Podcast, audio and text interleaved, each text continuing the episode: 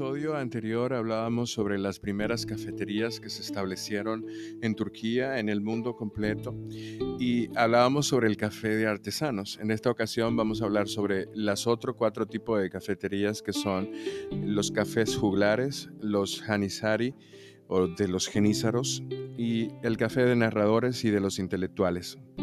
Las cafeterías juglares para los que no conocen el término, un juglar era una especie de artista de la Edad Media eh, que recibía dinero por una interpretación.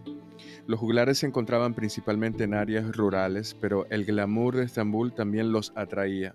Podemos compararlos hoy con los cantantes callejeros. En general, estos juglares, en su mayoría en parejas, aparecían al mismo tiempo, uno por uno cantaban sus canciones e insultaban a su oponente. El objetivo era cantar las letras más atractivas e influyentes y silenciar al oponente. Mucha de esa cultura también se transfirió al al rap que conocemos hoy, o sea que estas formas escénicas de interpretación es probable que también vengan de esa época. El objetivo era cantar las letras más atractivas influyentes y silenciar al oponente, pero en ocasiones había músicos en el escenario que creaban espectáculos de música en vivo. La gente se reunía a su alrededor y miraba las actuaciones mientras tomaba café, y obviamente el café se comercializaba también como parte del acto. O sea que por ahí empezó una especie de servicio de café considerada como cafetería de juglares. Los genízaros, para las cafeterías tipo Janissari, los genízaros eran la columna vertebral del ejército otomano, eran soldados profesionales cuyos ingresos provenían de las guerras.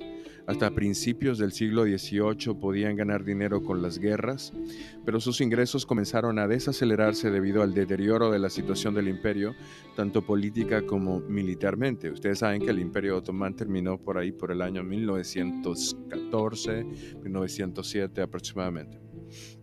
Los genízaros permanecieron en Estambul e intentaron ganar dinero de diferentes formas. Algunos abrieron cafeterías. El número y la prevalencia de estos fue tan considerable que hoy podemos mencionarlos como una categoría separada. Eran, eran cafeterías de los genízaros.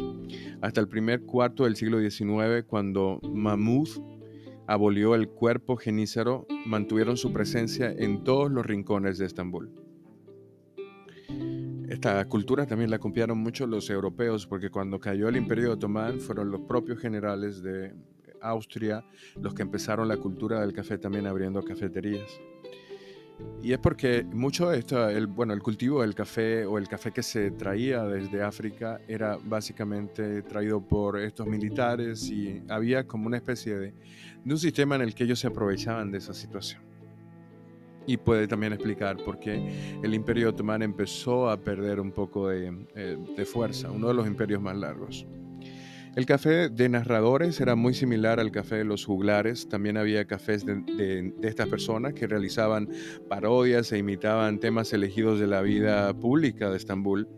El público acudía a los cafés para ver actuaciones muy divertidas e informativas. Decimos informativo porque los programas incluirían algunos chismes sobre la familia real o los funcionarios de alto nivel. Por último, el café de los intelectuales que empezó a la segunda mitad del siglo XIX, o sea, uno de los más recientes tipos de cafeterías.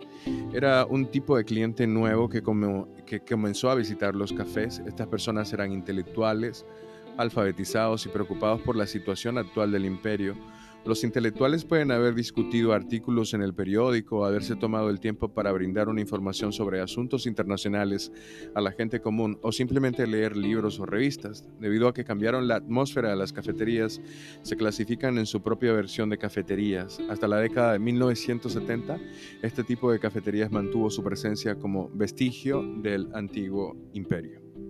Interesante que todas estas formas de cafeterías, todas estas culturas alrededor del tema del café se han transferido a nuestros países, primero a los países europeos y luego a nuestros países latinoamericanos de una forma interesante en cada uno. Espero que esta información te haya gustado y nos escuchamos en el próximo episodio.